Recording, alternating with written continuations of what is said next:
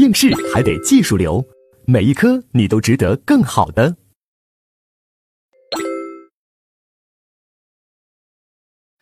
各位同学，大家好！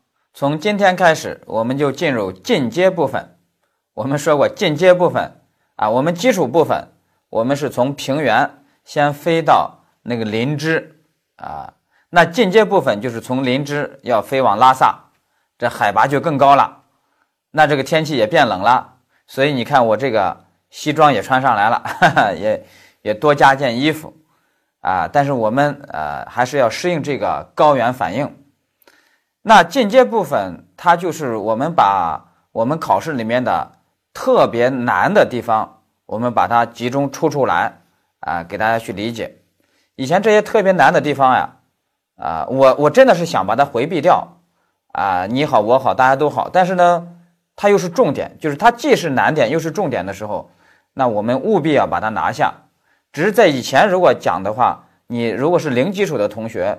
你可能觉得特别难，那就成了你的拦路虎。那我们把这些拦路虎，我们就集中在一起，我们来看。好了，那我们先看第一讲的问题，就是因果关系的问题。那因果关系的问题，我们先回顾一下，我们在基础部分我们讲了什么？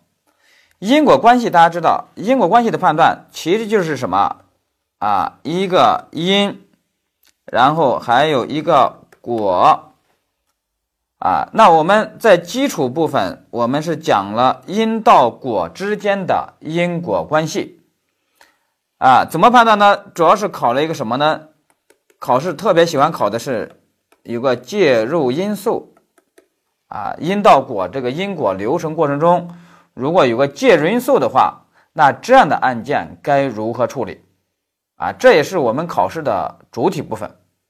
那这个呢，我们给大家讲过，就是用介入因素两步走的标准去判断就可以了。好了，这是我们把基础部分给大家讲了。那接下来在进阶部分，我们又要给大家讲完整的一个体系审查。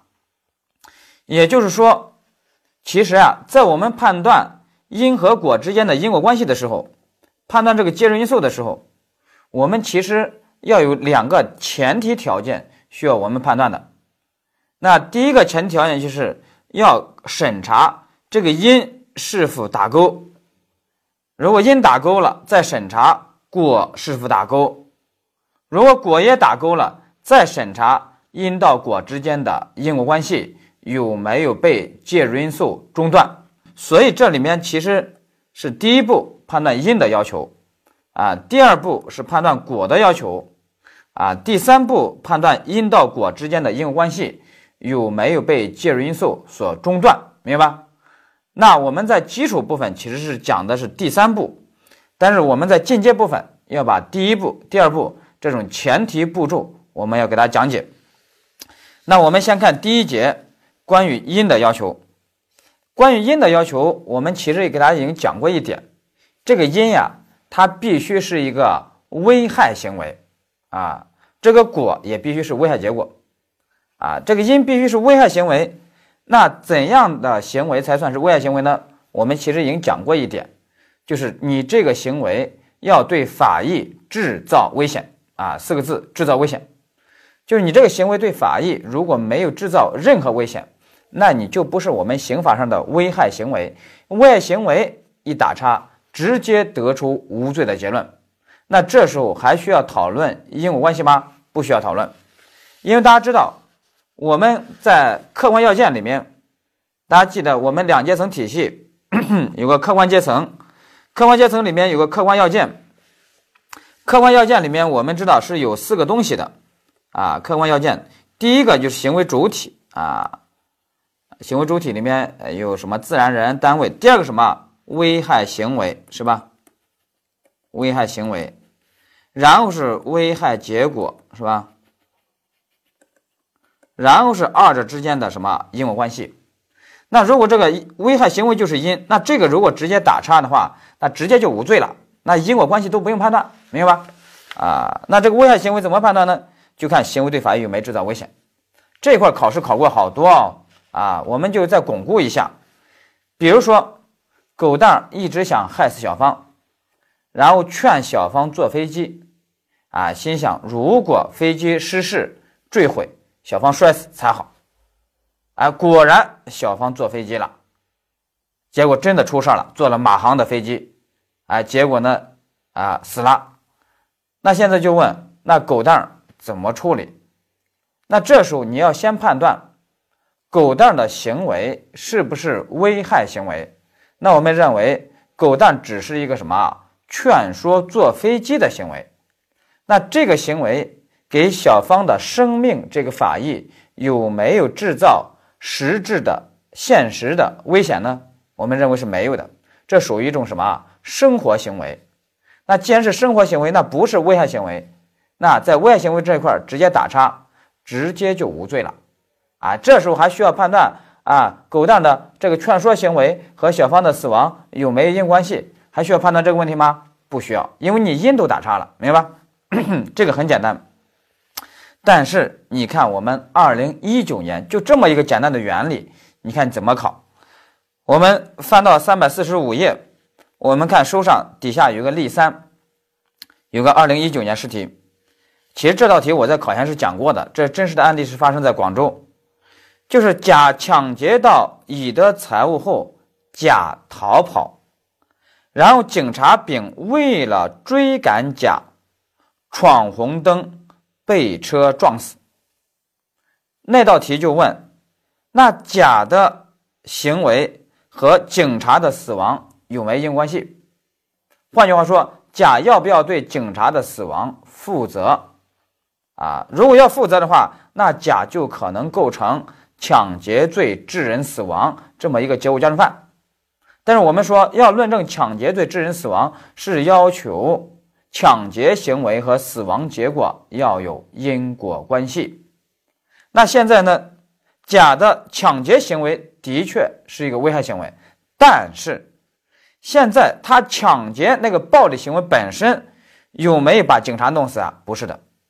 现在呢，你就要找那个导致警察死亡的那个因是啥？那要找因的话，那就不可能是甲的抢劫那个暴力行为本身，而是甲的什么啊？逃跑行为，啊，因为甲这时候在逃跑，警察在追，那你就现在就要想甲的这个逃跑行为，它符合不符合因果关系因的要求？那因果关系的因要求是个什么？危害行为。那危害行为是什么呢？就要求对他人的法益要制造危险。那现在就想一想，甲在逃跑，警察在追。甲在逃跑，这个逃跑行为对于追他的警察而言，有没有对警察制造危险？没有，没有。谁追谁一定要搞清楚，是吧？这是没有的。所以这时候是我甲在逃跑，你警察在追，我的逃跑行为对警察是没有制造危险的。那这时候我这个不是个危害行为，我这个逃跑行为本身对警察来说我不是危害行为。啊，那注意啊，说不是危害行为，呃，仅仅是说逃跑行为对警察的生命法益没有制造危险啊，不是危害行为啊。那这时候呢，危害行为一打叉，直接就不，就是说这个逃跑行为本身就无罪，明白吧？啊，或者说这个逃跑行为这个因一打叉，还需要考虑这个逃跑行为和警察的死亡之间的因果关系吗？就不需要讨论了。那也就是说，这个死亡结果能算到甲的这个逃跑行为头上吗？那就不能算。那这个死亡结果能算到甲的行为头上吗？那就不能算。那你给甲能定抢劫罪致人死亡吗？那也就不能定，明白吧？啊，就是这个意思。所以呢，你看当时就考了这个，啊，这个呢还是具有一定的迷惑性的，啊，一定要注意。所以这里面谁追谁是很重要的。好，那谁追谁很重要。那我换一个。我换一个就不一样了。比如说，那接下来就我们说的第二个问题了。浙江那边发生的案件，小偷偷了主人的东西，小偷逃跑，现在是主人来追，现在是主人来追。啊，我们前面讲的就是，小偷逃跑的时候，如果你主人追或者警察追，如果你警察或者你主人就是你追捕者。你如果自己摔死了，那么我们认为这个死亡结果不能算到小偷或者犯罪人的逃跑行为头上，因为我逃跑行为对于追我的人来说，我是对你没制造危险的，啊，因为你在追我，不是我追你，是吧？但浙浙江这个案件是什么呢？小偷在逃跑，主人在追，小偷结果呢不小心慌里慌张的摔倒在地，结果给摔死了。那现在就问，那这一下这个小偷的死亡结果要不要算到追他的那个主人头上？明白吧？哎，这时候呢，那你就要注意了。所以我们在这一块儿要给大家总结一下啊，我们也是画个图表给大家总结一下，谁追谁很重要啊。我们就说这个模型，甲、乙，现在是。甲呢，比如说是犯罪人；乙呢，比如说是被害人，或者说是警察，是吧？现在他在追这个甲，考试已经考了第一种情形是什么呢？是这个乙摔死了，啊，乙摔死了。那么我们说，这时候由于甲的行为，甲是在逃跑。这个逃跑行为它不是危害行为，所以危害行为一打叉，所以这乙的死亡不能算到甲的头上。那第二个，那如果是甲逃跑的时候摔死了呢？那你现在就要想，那乙的追的这个行为，乙的追赶行为和甲的死亡有没有因关系？啊，浙江那边当时。初审的时候还把乙给抓了，说你涉嫌过失致人死亡罪，说你就是因为你追人家，结果追追追追导致人家死亡了，所以呢要给你定过失致人死亡罪。啊，最后给人说哦，雨天路滑的时候不要追小偷，啊，能这样吗？啊，那说能啊，因为你乙追甲，你觉得是危害行为，那我们现在要判断 乙追甲是不是危害行为。那有一种观点说是啊，因为你现在追人家甲哦，那你对甲的法益、生命法益是制造危险了，所以你是危害行为啊，他是这样说的。但是我们说，危害行为的确第一步是要求制造危险，对法益制造危险。但是大家看我们书上啊，三百四十五页最底下，那危害行为。第一是要求制造危险，第二是要求制造一个什么法律不允许的危险，要制造一个法律不允许的危险。换句话说，如果是法律允许的危险，那我制造一个法律允许的危险，那我这算是危害行为吗？那不算。好了，那我们现在就来看，那么我乙作为被害人，你甲把我的东西偷了，我乙作为被害人。我想追回自己的财物，我这个追赶行为是制造了一个法律不允许的危险吗？不是的，法律允许不允许我乙去追这个犯罪人甲？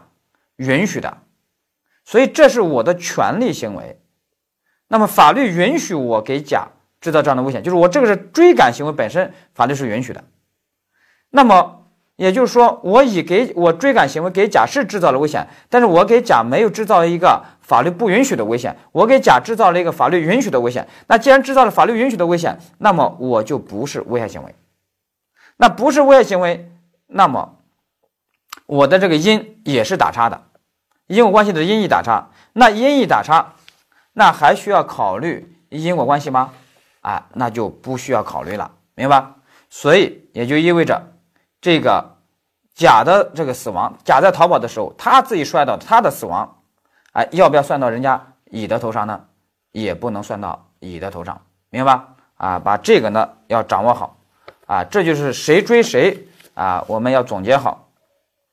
那我们现在就要看了，啊，把这个我们再总结一下，就是小偷逃跑，主人在追，或者警察在追。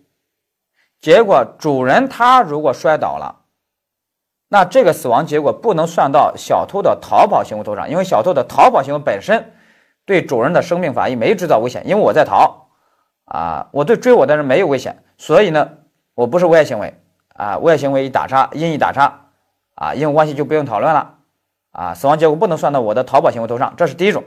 好，第二种是什么呢？还是小偷在逃跑，主人在追，但是小偷逃跑过程中，小偷给摔死了。那么小偷摔死了，这个死亡结果要不要算到追赶他的人那个主人头上呢？或者警察头上呢？我们说也不能算到他的头上，因为我追赶行为虽然给小偷制造了危险，但是我制造的是法律允许的危险。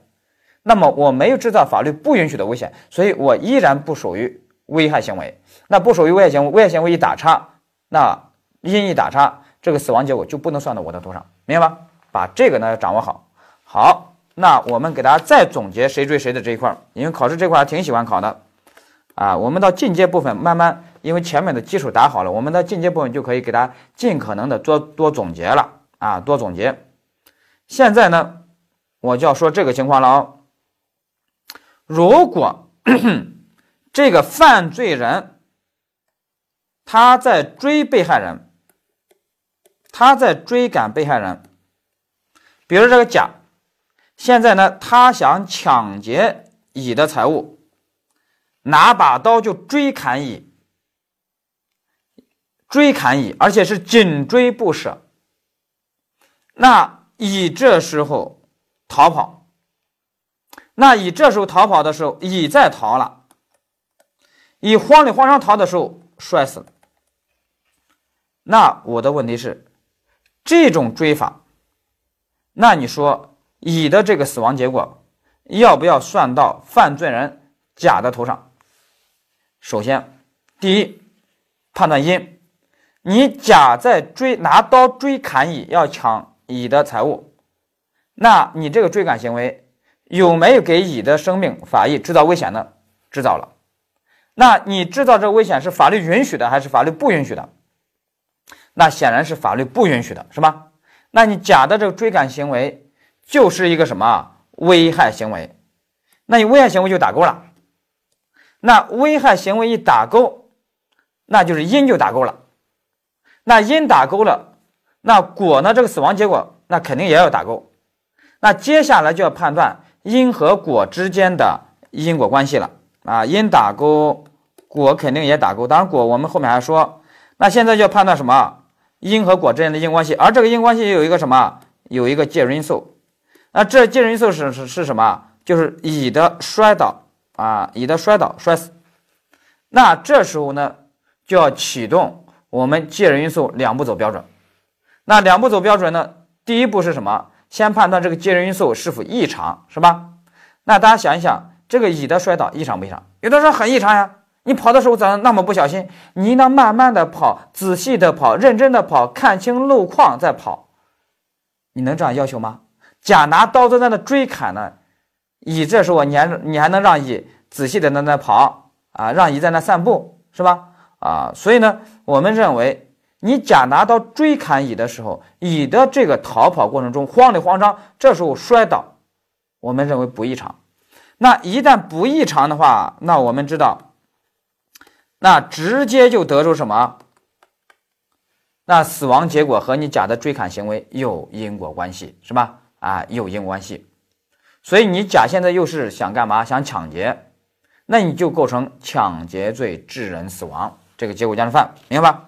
哎，我们这样一讲的话，那整个谁追谁啊，然后摔倒啊，死亡啊的因果关系问题，我们整个就总结完了。也就这三个模型，以后去套用就完了。好，把这个理解了以后，那接下来这一块的思维啊，关于因的判断这个思维，我让大家给我再判断一个案例啊。这个案例可能跟你你可能听过，但是跟你本科学习的那个分析思路就可能不一样了。什么案例呢？就是有一个司机夜间开车行驶在乡间公路。哎，公路上呢，啊，有许多啊村民铺的那个麦秆啊，一堆一堆的，哎，他就压过了那堆麦秆竟然压死了里面睡觉的一个乞丐，啊，有个乞丐经常在这麦秆堆里面睡觉呢，然后呢，被这个司机这车就压死了。经啊交警鉴定，这个司机啊，人家没有醉驾，没有酒驾，没有超速，就说没有任何违章行为，人家是正常行驶。现在就要问这个司机构不构成交通肇事罪？你如果是辩护律师，你怎么去辩护？我问过许多律师，十个有八个都跟我说，他的辩护理由就是什么？司机对这个死亡没有什么过失，而是意外事件啊，因为无法预见。有人竟然躺在麦草堆里面睡觉，所以呢，我对这个死亡结果是我无法预见的，啊，因为是无法预见，所以属于意外事件，啊，那因为是意外事件没有过失，而交通肇事罪要有过失，啊，所以呢，我的当事人不构成交通肇事罪。大家想一想，这个辩护理由咋样？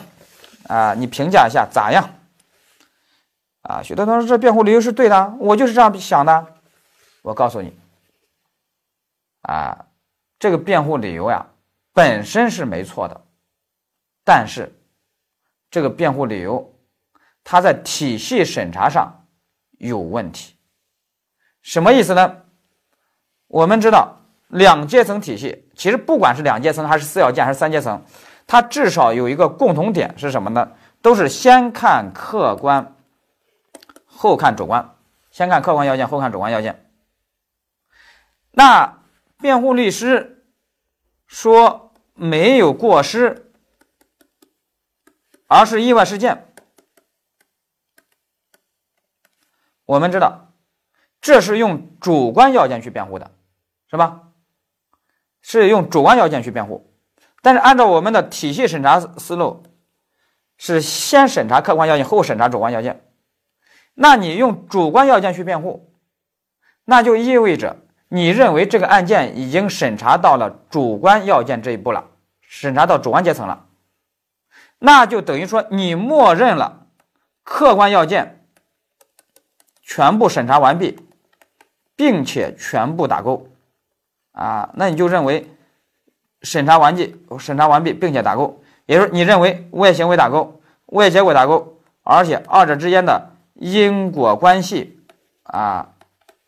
你认为也打勾，然后这时候案件才走到了主观要件，啊，说啊，因为没有过失，啊，是意外事件，所以得出无罪的结论，啊，你的体系审查思维是这样的，但是我们认为，辩护策略必须是步步为营，你不能一开始就一退千里，那基于步步为营，基于审查步骤。那你用主观要件直接判断，那就意味着你默认的客观要件全部打勾。但是我们说这个客观条件全部打勾吗？危害行为打勾，危害结果打勾，因果关系打勾，是这样吗？哎，那我们就先看这个危害行为，先看危害行为因，先看因是否打勾。那我们说了，因必须是什么？是个危害行为。危害行为是什么？就这个行为对法益要制造一个。法律不允许的危险，制造一个法律不允许的危险。那大家想一想，这个司机他在客观上的确给这个乞丐制造了危险，啊，制造了一个客观的危险。但是有没有制造法律不允许的危险呢？那就要看这个司机他有没有违反注意义务。有没有违反交通法规？如果他违反了注意义务，违反了交通法规，那么他就制造了法律不允许的危险，啊，那他就是危害行为。大家想一想一个事儿，你只要开车上路，任何司机只要开车上路，那么你对街道上的任何参与者、道路的参与者、行人呀、骑电瓶车的人呀什么的。你都会制造客观危险，就是你只要开车上路，你对道路的参与者都会制造客观危险。但是不是因此这些司机就在实施一个危害行为呢？不是的。我们刑法会认为，你只要遵守了交通规则，遵守了刑法的注意义务，那么你只要没有制造法律不允许的危险，那么你就不是危害行为。啊，所以呢，你只要正常驾驶，没有违章，你虽然给道路上的参与者是制造了客观危险，但是你没有制造法律不允许的危险，你是一个合法行为，你不是危害行为，明白吧？哎，所以呢，这个分析过程是这样的，所以现在就要看这个司机他有没有违反交通法规。首先，我们前面说了，人家是正常行驶，没有违章，是吧？没有什么闯红灯，没有什么超速，没有什么醉驾什么的。那他没有违反交通法规，那接下来就要看他有没有违反某项注意义务，就是什么呢？就是，哎，什么注意义务呢？就是遇到稻草堆，你得停车，扒拉一下，看里面有没有人啊。如果没人，你继续往前开。那问题是，你刑法能不能给司机增设这样一个注意义务？就是遇到一个稻草堆得停车啊，扒拉扒拉，看有没有人。你说给司机能增设这个注意义务吗？啊，那是不能增设的。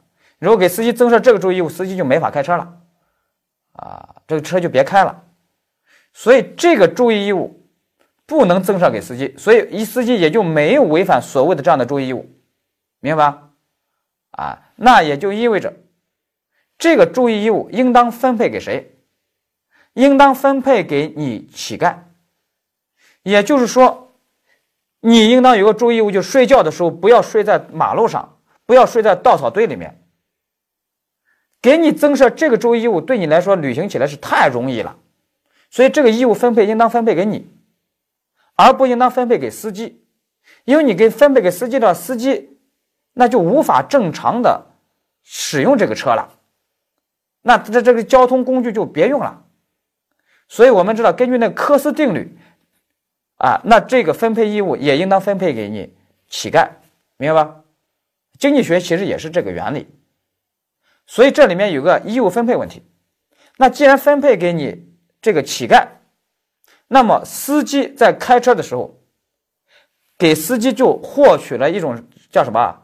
民法上叫信赖利益，我们刑法上也叫信赖原则，就是说我司机在开车的时候，我只要我呃遵守了交通法规。啊，那我没有一个注意义务，就说啊，要遇到稻草堆得停车，得扒拉扒拉看里面有没有人，我没有这个注意义务。换句话说，我司机在开车的时候，我遇到一个稻草堆在马路中央，那么我能够信赖里面没人，啊，我能够信赖里面没人，这是我的一种信赖利益，你刑法要保护，啊，所以呢，啊，那我这个司机虽然给这个乞丐。制造了客观危险，但是我没有制造法律不允许的危险，所以我这个司机就不是危害行为。那么我没有实施危害行为，危害行为打叉直接就无罪了啊！因意打叉，因果关系都不用考虑了，明白吧？啊，要这么去判断。好了，你如果把这个理解以后，你这个辩护意见才合理。而且你如果把这个理解以后啊，有许多案件啊，生活中的一些疑难案件，你一下就迎刃而解了。比如说去年发生一个案件。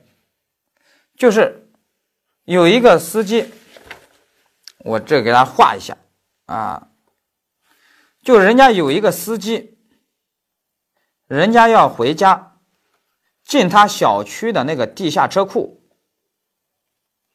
那要进地下车库，地下车库这不是有一个下坡嘛，是吧？